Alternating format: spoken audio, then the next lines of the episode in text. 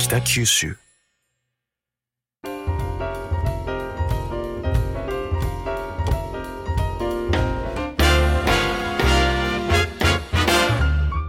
おはようございます。西日本新聞社が素敵なゲストと一緒に北九州の歩き方をお話しする番組ファンファン北九州ナビゲーターの勝木雅子です。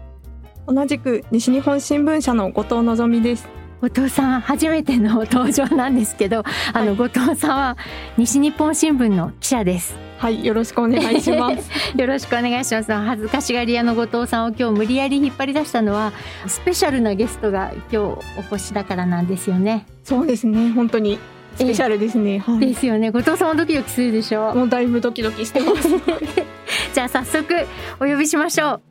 北九州市出身の映画監督雑賀敏郎さんとこっからが大事ですよ。監督がオール北九州ロケで撮影した映画レッドシューズ主演女優朝比奈彩さんです。よろしくお願いします。よろしくお願いします。はい。ありがとうございます。もう監督三回目ですね。そうなんですよね。最多出場っていう話も、ええはい、そうですよ。最多記録です。そうですよね。まあ、はい、この勢いであの三十回ぐらい行こうかなと 思ってます。はい。でしかも今日監督はなんか真っ赤なマスクを。はい、この映画に出ていただいたエキストラの方が手作りで作っていただきまして、はい、あそうなんですね、はい、いや真っ赤な不織布のマスクにレッドシューズってロゴが入ってるんです、ね、そうなんですよ。えそれ手作りで？はい。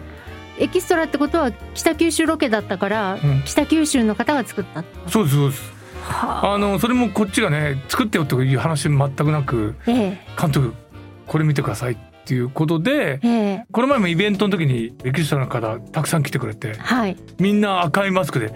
何事って最初思ったら、えー、みんなでこう作りましたみたいな。オリジナル、はい、ありがたい愛されてますね。はい、はい、ということで朝比奈さんは映画「レッドシューズ」のプロモーションの合間を縫って今日はクロス FM のスタジオに駆けつけてくださっています。はい、で12月9日いよいよ北九州で先行公開ということなんですけど封切りを前に今のご心境っていかがですか？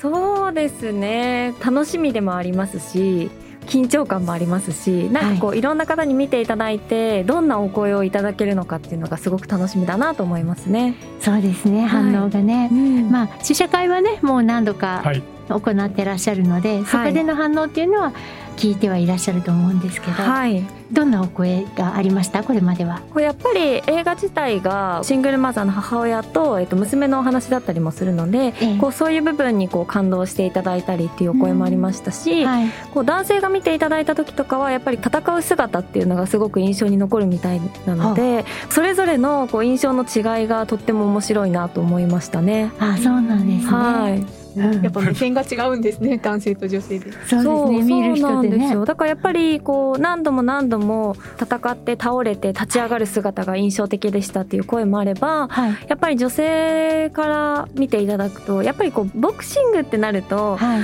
ボクシングの映画ってどんな感じなんだろうなって女性の方ってやっぱり格闘技が身近にある方ってでやっぱりまだ少ないかなって思うので、なんかその時にやっぱり母と子の物語なんだなっていうふうにこう印象を受けてすごく良かったですっていう声をいただいたりもするので、やっぱりなんかこう目線によって違う意見をいただくので、すごく楽しみだなと思います。あそうですね。私もあの試写を拝見しましたけど、どっちかっていうと私は母と子の物語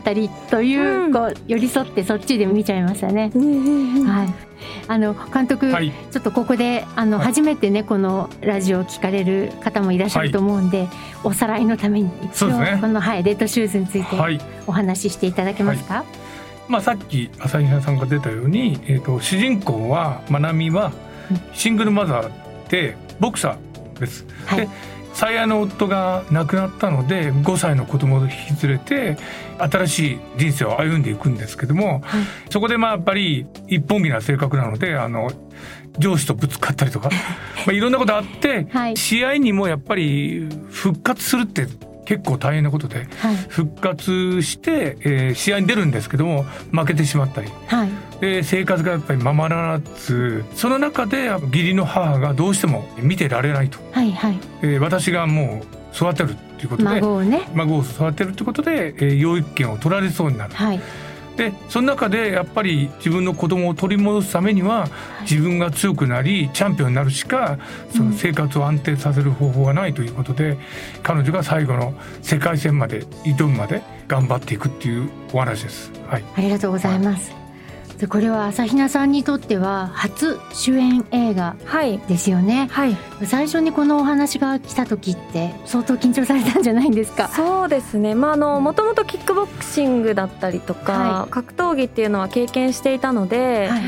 格闘技っていう枠ではキックボクシングとボクシングっていうのは同じなので、まあ、動きはできるものなのかなっていうこともありましたし、はい、まあ、初めて映画で初主演をやらせていただくっていうことだったのでとても緊張感もありましたし、え。なぜ私だったんですかっていう はい、お話も、はい、あの監督とお話しさせていただいてそれこそその YouTube でキックボクシングをやってた姿を見てくださったみたいで、はい、まあ、それを印象に受けていただいたのでこういうお話につながったっていうことだったんですけどやっぱりこうそういうふうに監督に思っていただけるってことはやっぱりね自分の力をつけてしっかり貢献したいなというふうに思いましたし、はい、こうやるからにはしっかりとこう頑張りたいっていう思いがすごく積もっていたので。はいね、なんかやらせていただく時の緊張感っていうのはすごくありましたね。そう。でなんかこうボクシングの練習をこう役トレの中でやっていく中で、はい、なんか次々にこう共演者の皆さんがこう決まっていきましたよっていうのを監督から聞くんですけど、はい、一番最初に市原さんが決まりましたとか 市原隼人さんですね。はい、こう佐々木希さんが決まりましたっていう話を聞いた時にすごいやっぱりより緊張感もありますし、まあ、プレッシャーも感じつつはい、いやしっかりと頑張ってこの映画をこう成功させたいなっていう思いはどんどん、ええ、ね、自分の気持ちも高まっていったのでプレッシャーもやっぱりありましたけれども、はい、こうやっと公開日も決まったので今はほっとしてますね。はい、うん。あの市原さんとか佐々木さんあるいは、えー、松下由紀さんも出られてますけど、はい、皆さん共演は初めての方なんですか？そうですね。はい。初めてです。はあ、じゃあ本当にね皆さんご活躍の方ですし、はい、緊張しますよね。そうですね。えー、あとまあ撮影中がちょうどコロナ真っ只中そうなんですね、はい、でしたよね。北九州ロケが去年の6月 ,6 月の、えーはい、8日ですかね。はい。はい、だからデルタ株が大流行の頃ですよね。はい、6月8日に、えー、去年、はい、えー、インをした時に、えー、ちょうど緊急事態宣言が出まして。ああ、デルタの緊急事態宣言ですね。そうなんですよ。はい。それでスタッフも監督どうしますって話があったんですけど、はい、私たちとしてはもう覚悟を決めて、まあ朝比奈さんももうずっと練習をしてたので、はい、いやもうここでやっぱり、はい、えー、勝負かけようと、はい、いうことでまあインをしました。で最初はやっぱり緊急事態宣言でねあの夜の撮影に関しても制限があったりそうなんですよ。であとエキストラさんに関しても、はい、もう皆さん知り合いの方に電話して、はい、で皆さんに出てもらいました。そうなんですね、はい、いや私たちラジオのスタッフも、エキストラに応募したのに 私たちは落ちたんですけど。ボクシングの観戦のシーン、総合体育館のシーンでで行きたいとか言ってあの、うちのラジオ一緒にやってるりょうくんたちと応募したんですけど私たちは落ちちゃってあれものすごく人数少なかったですよね。あの観戦シーンは。ただちょうどあの時に、はい、あの緊急事態宣言からマンボウに変わったんですよ。はい、でマンボウになってから募集できるようになって、募集しましょう、バーンみたいになったんで、そう。でそれで応募したのに。あらららららら現場で会えなかったですねでもあの後でまあ映画を見てですね、はい、あこのシーンだったんだなっていう、はい、はい、少ないエキストラを多く見せるね、はい、工夫を、まあ、テクニックね、はい、でもあのそれでも延べ人数としては2200人ぐらい集まっていただいたんですよ。へえなのでまあそこはやっぱりさすが北九州映画の街北九州だなっていう部分と、うんはい、やっぱ皆さんのね映画に対する、はい、まあ、愛を感じましたし、はい、なるほどです、ね、よかったです。はい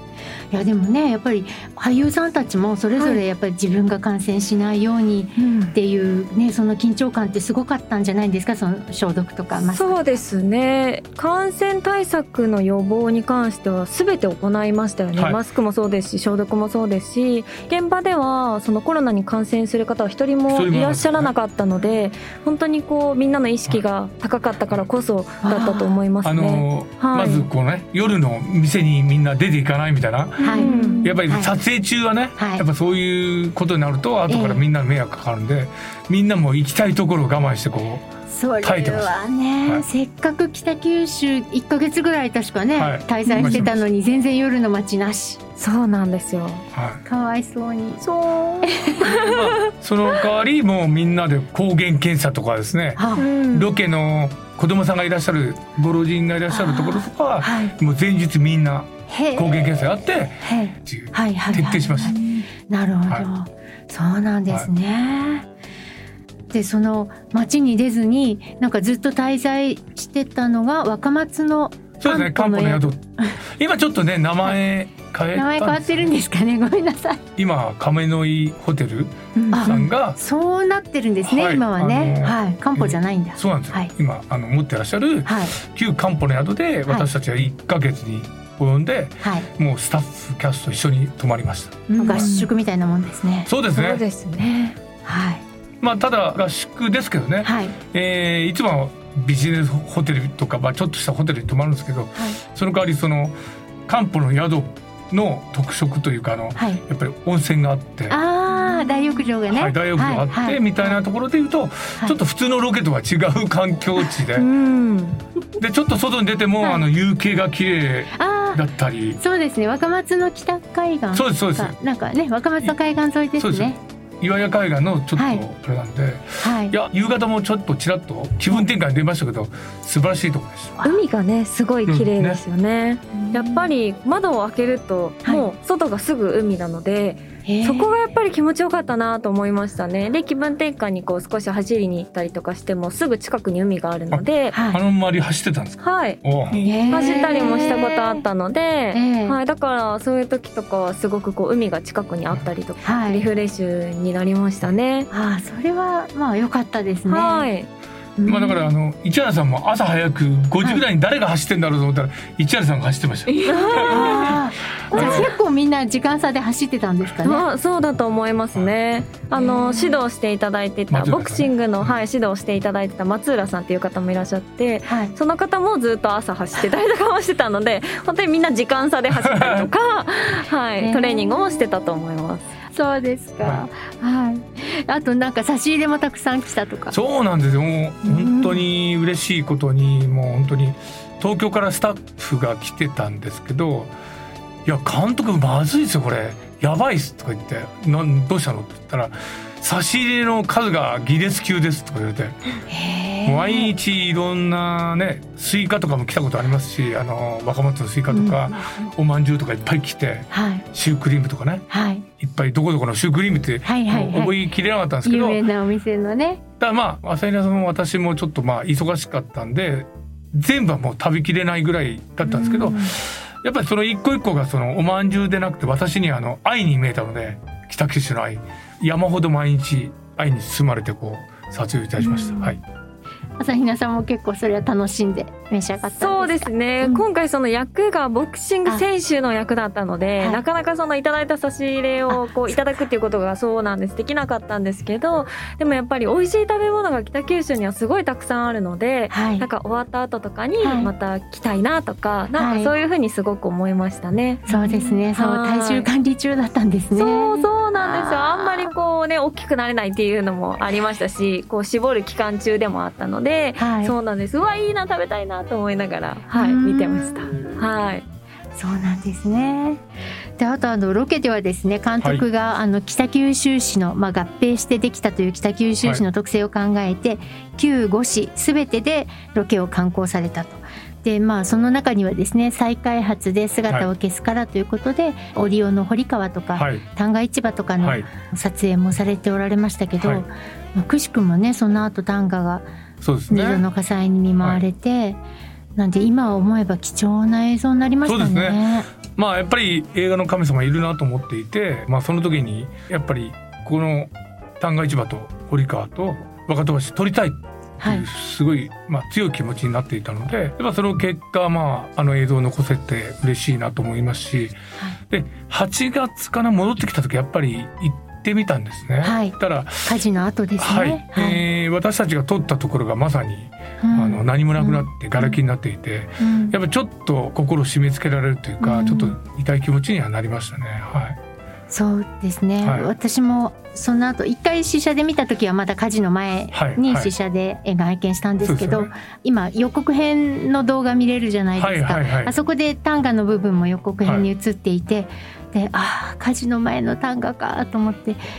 朝比奈さんもねあのニュースをご覧になった時やっぱりびっくりされたでしょ、はい、いや信じられなかったですね。やっぱりこう本当に少し前に撮影のこう現場としてお邪魔させていただいた場所が火災に遭ってしまったっていうことだったので、うん、やっぱりその現場に合わせた方々っていうのはすごい不安だったでしょうし恐怖も味わわれたと思いますので本当にこう、まあ、この映画で元の姿がね、映っていますので、うん、まあ、少しでもこう見て元気づけられていたら嬉しいなと思いましたね。はい、ねなんか辛いお気持ちもあるかもしれないけどやっぱりね、はい、あのにぎわってたアリシーのね短歌の様子っていうのが映像としては残ってますからね。はい。うん、なんか貴重なアーカイブですね。そうですね。だからまああのさっき言ったように、えー、北九州の映像遺産を残そうっていう気持ちで撮ったところ、はい、本当に、あのまさにその映像遺産にそうです、ね、えー、ちゃんとなり得たという部分では嬉しかったというか、あの作品としてはですね、はい、えっ、ー、と果たせたかなと役割を、はい、思ってます。でもともとこの映画はまあ2020年の秋にクランクインしようと。していたのに、ね、まあコロナのね先ほどあったようにコロナの感染拡大で延期になって21年の6月に撮影をしたということで。準備期間が相当長くなったのでなんか朝比奈さんにはあの役作りの上で非常に悩みが増えたと聞きました。そうですね。一番最初はその伸びたっていう話を聞いて、まあ、ボクシングの選手の役だったので、はい、こう期間が長くなるとボクシングのレベルを上げることができるのでその半年の期間っていうのはあすごくいい時間だなっていうふうに思ったんですけど、はい、やっぱりこう本と対峙した時に、はい、やっぱり最終稿になるまでに何度か本の内容も変わっていたりとかもしたので、うん、その都度で娘の恵美の心情が出てきたりとかお母様の心情が出てきたりとか、はい、なんかこうそういういろんな方々の目線が入ったりすることによってまた本の捉え方が変わったりとかしていたので、はい、そこでこう悩むことがすごく増えたかなっていうふうには思いますね。まあ、まなみ自身はすごくこう不器用なんですけど、ま、はい、っすぐに突き進もうとするっていうところはどの本を読んでもブレていなかったんですよ。なので最終稿をいただいた時にそのまなみのキャラクターっていうのはやっぱりここでなんか自分の中でちゃんと意思を貫いて演じさせていただきたいっていう思いとその今までの本がやっぱりあったので、はい、なんかどこの心情をどういうふうに捉えられていたら一番いいのかなっていう、はい、なんかいろんな目線が増えたことによって難しいなと感じることがありました。はい、そんなに変わるんですね台本変わりますね。一番最初上がってきた時には本当にこうまなみの心情がほぼ8割ぐらいだったんですよ、うん、その中でやっぱりキャスティングが決まるじゃないですか、はい、そうすると例えば市原さんだったらこういうセリフにしないだろうなとかえー、松下さんだったらこういうふうに言わないんだろうとかやっぱりキャスティングでやっぱりセリフとか変わってきますしさらに北九州に何回もロケハンに来てて、はい、場所の空気感とかシチュエーションがあるのでそこをあの微妙にこう変えていってたんですよね。でやっぱりまあ当たり前主役なんでこう分量が多いので、だからちょっとずつ変わっていくことに対してこう浅井さんもさんも一生懸命こう対応しようとして、はい、ちょっとこうあれ？これ前とちょっと違うみたいな、はい、いうことだと思います、ね。はい、あなるほど、はい、あそういうことで脚本は修正されるもんなんですね。あのちょっと逆に時間があったんで、うんうん、丹念に直していったんですよ。はい、キャスティングが決まる段階、はい、で丹念に直したことで朝比奈さんは迷って悩んでしまったと。そうでも迷って悩んだりはしたんですけど、うん、でもその都度監督にはお話を聞いていただいてて「はい、まなみの像は私はこう思うんですけど監督どう思いますか?」みたいなすり合わせ期間もそれこそ半年あったので、なのでこう細かくこう話をして、はい、こうまなみっていう女性はこういうふうに思うんですけど監督はどうですか？みたいなお話を細かくできたからこそ、すごくいい時間にはなりましたね。はい、本当に一緒に作ってくださったっていう感覚の方が大きいと思いますね。じゃあ今思えばコロナで延期になった時間も作品にとっては良かったのかなはい。それはすごく良かったと思いますね。はい、はい、そのボクシングの練習期間にも当てられましたし、うんはい、本当にいくらこう運動してたからとはいえボクシングの選手の役をやらせていただくっていうのはこうやっぱり動きとしても難しい部分はあったりするので、はい、まあ、その役作りの期間が伸びたっていうのは、まあ、私自身はすごくなんか良かったなというかありがたいなという感じだったので、はい、それまで準備期間がしっかりあったので良かったですね。はい。あいやそうですね。もう伸びたっていうことはそれだけもうずっとモチベーションを維持し続けなければいけないっていうことで、はい、とてもそれが難しいんじゃないかなと思ってたんですけど。そうですね。それは私もすごく難しくて今回の役どころは本当にこう自分がボクシングの選手として復帰戦を行ってからその後生活をねこう生計を立てていくためにその職を探していろんなことにこう挑戦するんですけどなかなかこううまくいかないっていう役どころだったのでやっぱりこう人生がうまくいかないっていうことをずっと考えていると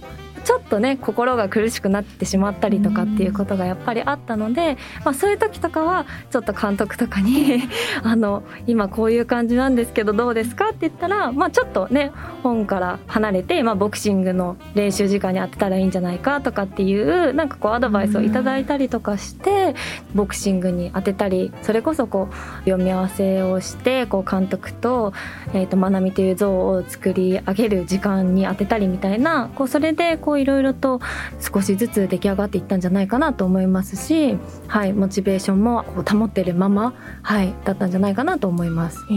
はい。常にじゃあその期間も連絡を取られてそうですね、まあ、相当会いましたね。めちゃくちゃ会いました。そのクランクインする前っていうのって大体その監督とお会いするのって1回から2回ぐらいなんですけど、今回10回以上お会いさせていただいたので、それこそボクシングの練習をする時とかは毎回来てくださってでこの時はこういうパンチの方がいいんじゃないかとかなんか朝比奈さんはこういう動き方の方が得意だからこっちの方がいいんじゃないかっていうのをその指導してくれてたあの松浦さんと共にそのお話をしてくださったりしてたので、なんかすごく歩み寄ってくださったので ありがとうございますっていう、はい、感じですね。なるほど、まあ、つきっきり指導みたいな感じですね。まあ、あの指導っていうか、指導の、先生がいるので、はい、でどっちかというとやっぱり私たちも見る方ボクシング映画見るのは大好きだったんですけど。はいはいやってみると3倍以上のエネルギーがいって、要はまず朝比奈さんをボクサーのように見せなきゃいけない。それも設定がプロのボクサーだったって設定なんでアマチュアじゃないので4段階ぐらいなんていうんですかあの指導の方とプランを考えて最初はもう基礎固めいわゆるボクシングできるような体にする。で次の段階であのテクニックを学ぶでその次の段階で相手選手がいるじゃないですか。はい、でやっぱり怪我本当の大怪我をしてしまったら撮影中止になるんでそこも念入りに誰がこうパンチ打ったら次にこうやる、はい、こう動くみたいなのを固めていったんですね。はい、でさらに第4段階でいうとカメラマンを連れてきて一番効果的な、はい、その朝比奈さんたちが戦ってるのをいかに効果的に撮れるようなその4段階を得る時間がそのコロナによってちゃんと取れたっていうことはあります。だから現場でほとんどね、えー、怪我もなく、はい、これは、ね、もう奇跡に近いと思います。ただのアクションものでさえ、はい、怪我は結構つきもので、ええ、今回本当に全く怪我がなかったっていうのは、はあ、その準備期間でしっかりいろんな確認ができたっていうことはあります。はい、なるほど、ありがとうございます。はい、はいもう残念ながらですね本日はおしまいの時間が 近づいておりますが後藤さんちょっと最後に一言言っておくことありますか？あそうですね。さっき朝比奈さんがあの、はい、ロケの時はちょっとなかなか外出られなかったっておっしゃってたので、うんはい、今回のでもいいですしまた今後北九州に来られた時にこれはちょっと食べてみたいなというものとかありますか、でもなんか北九州に来た時は必ず明太子を買って帰るのでやっぱりなんか明太子ってすごい美味しいですし、はい、こう持って帰ってなんかその北九州をまた感じられるっていうのはすごくいいなと思うので、またこうこっちに来た時は明太子も食べたしでもね麺類も美味しいですから、はい、麺類も食べたいなって思いますしクランクインする前にうなぎを監督と一緒にいただいたんですけど。うなぎも美味しかったので本当に美味しいものがたくさんあるイメージですね、なので今回プロモーションとかでいろいろと回らせていただいてるので、そんな時にちょっとどこか行きたいなと思ってます。あぜひ、はい、美味しいものを東京でも思い出していただけたらいいですね、はい、あの、ぜひあのここ行ったらいいよっていう皆さんのアドバイス？アドバイスをお待ちしております。はい、はい、そうですね。そうですね。はい、はい、ラジオお聞きの皆さん。ソウルフード。はい。えー、どうもありがとうございました。はい、はい来週の放送の分ではですねボクシングのお話ボクシングの練習のお話さっきもちょっと監督からありましたけれどもそういうお話とか朝比奈さんの役作りとかもうちょっと掘り下げて伺いたいと思います。本日は映画「レッドシューズ」の主演女優の朝比奈彩さんと雑賀敏郎監督をお招きしてお送りしました。あの雑賀監督最後にもう一回封切りの PR をされた方がよろしいんじゃないですか？はいありがとうございます。えー、12月9日から北九州先行上映ということで北九州の5館の、えー、シネコンで上映いたします。はい、で、えー、全国は2月の24日からというふうになっております。はい、なので12月9日から、はい、なるべく早く皆さんに見てもらいたいなと思っております。チケットはですね、えーと、なんと特別に、はい、これはめったに OK 出ないんですけど北九州だけ1,000円チケット。安い。普通はマイル券って1500円とかなんですよ、ええ、もう北九州の人間に限って1000円でちょっとお願いしたので、ええ、ぜひ買い求めて北九州の映画館は1000円でってことですね。そうですね。基本、はい、まああの新宿でもえー、使えるようになりましたのですが。そうなんですね、はい、でもまあ期間としては12月8日まで、はい。えー、上映の前まで売ってますんで、はい。えー、ぜひあのホームページに全部その取扱店が載ってますんで、はい、ぜひチケットで。1回レッドシューズ見て1レッドなんですけど、はい、3レッド4レッドと皆さん来ていただければ嬉しいと思います。はい。はい、ありがとうございます。では、あの、ラジオお聞きの皆さん、映画レッドシューズのホームページを見て、チケット1000円でお買い求めの上、1レッド、2レッド、3レッドとご覧ください。ということで、朝比奈さん、雑賀監督、どうもありがとうございました。ありがとうございました。どうも。ファンファン北九州では皆様からの感想を募集しています。ハッシュタグ、ファンファン北九州でご意見ご感想をお寄せください。スマホアプリのポッドキャストや Spotify、ボイシーでは今日のお話のディレクターズカット版として放送できなかったお話が聞けるほか、過去の放送のアーカイブも聞けます。それでは次回のファンファン北九州もお楽しみに。